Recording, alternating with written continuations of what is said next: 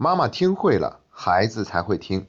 家长朋友们好，欢迎来到妈妈你听，我是李小闯。关于如何合理规划假期的这个话题，我们已经做了两期，给出了两个建议。第一是帮助孩子制作假期愿望清单，第二是帮助孩子养成爱读书的好习惯。在我们制作第三期的时候，就已经有家长在问了，那你们会不会讲到关于如何让孩子更好、更快的完成寒假作业这一部分？本来这一部分我们是要放到最后讲的，但是既然大家更感兴趣，我们第三期就一起来聊一聊如何引导孩子更好更快的完成寒假作业。虽然写作业是孩子自己的事儿，但是我们作为家长也要给予一定的引导，不能完全当甩手掌柜。我想我们很多人小的时候都有过这样的经历，那就是到了开学前一天还在那里拼命的赶着写作业。其实并不是作业太多，而是我们没有做好规划。一直往后拖，拖到开学前一天才发现已经来不及完成所有的作业了。我们要避免这样的情况在孩子身上也出现，所以要给予一定的引导，并且在这个过程中去参与其中，同时又不能完全替代孩子。所以在刚放假的时候，我们就要拿出一份月历表，或者亲手制作一份月历表，标上放假的日期和开学的日期，然后看一看这期间有哪些时间是没太有空去写作业的。毕竟寒假跟暑假不同，我们中间还要过年，还要走亲访友，还要回老家。如果走个亲戚都要让孩子拿着作业去写，这样就太不合适了。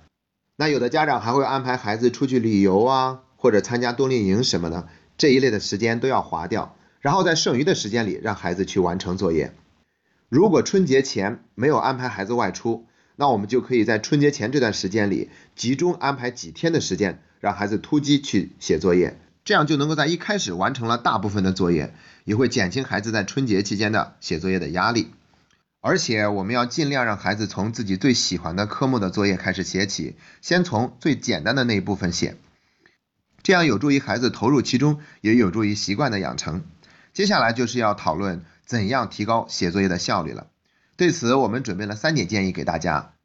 第一点，断绝外援。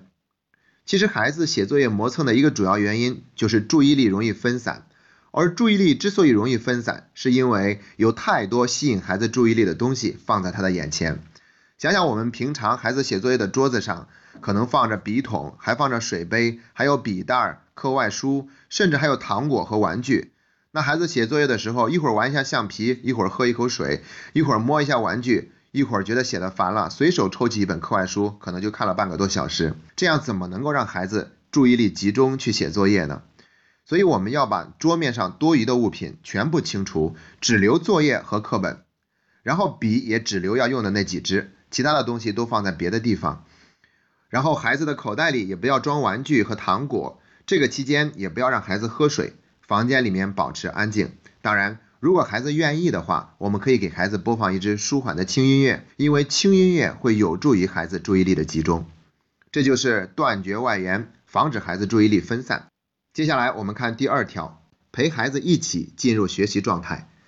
通常我们家长的做法有两种，第一种是坐在孩子身后全程监督孩子，还有一种是干脆不管他，自己去看电视或者玩电脑，或者在那里刷朋友圈，然后偶尔过去看一眼。这两种做法都不太合适。第一种会让孩子倍感压力，第二种会让孩子心理失衡。他会觉得，凭什么我要在这里读书写字，而你可以在那里看电视，在那里去玩？所以，更好的做法是，至少有一个家长陪着孩子，共同进入学习状态。孩子在那里写他的作业，我们家长也在这边看自己的书，或者做一做笔记，练一练字，写一写明天的工作计划，等等。这样会让孩子心里面觉得很平衡，而且这也是更加有效的陪伴，他会让孩子更愿意投入其中，认真的写作业。如果家里面有不止一个孩子，那我们可以让几个孩子同时进入学习的状态。如果年龄小的那个孩子还在上幼儿园，他没有作业，我们可以让他去认真的画画，只要保持安静就是好的。这样会让孩子更愿意进入学习的状态。总之，我们这样的做法就是。用更有效的陪伴方式来让孩子更愿意进入学习状态。第三个建议就是让孩子用番茄时钟学习法来写作业。简单来说，番茄时钟学习法就是二十五加五，二十五分钟的时间学习，五分钟的时间休息。这种学习法有一个最大的特色就是专注，在那二十五分钟学习的时间里，不可以做任何与学习无关的事情，像喝水啦、上厕所啊、吃一个糖果或者接打电话、跟别人聊天这样的事情都不可以去做。等到那五分钟到了，才可以去做这所有的事情。所以它最大程度上保证了一个人在学习的时候不会受到任何的干扰，让自己全神贯注。这样做的话，就会提高效率，而且他不为完成负责，只为高效。其实，当孩子能够如此全神贯注的写作业的时候，他当然能够更快的去完成作业。一般来说，我们建议家长可以让孩子一天最多使用六个番茄时钟。一开始的时候，连续使用两个番茄时钟就好了。然后，如此高效率的学习一定要伴随更多的玩耍。所以，当两个番茄时钟或三个番茄时钟过去以后，我们可以陪着孩子玩一会儿游戏，或者看一个动画片，或者带孩子出去打一会儿羽毛球，让孩子得到一个身心的放松。那大家可以从网上搜集关于番茄时钟学习法的一些具体的内容，相信这种方式会有助于杜绝拖延，也可以让孩子更加高效的来完成作业。春节之前让孩子突击写作业的时候。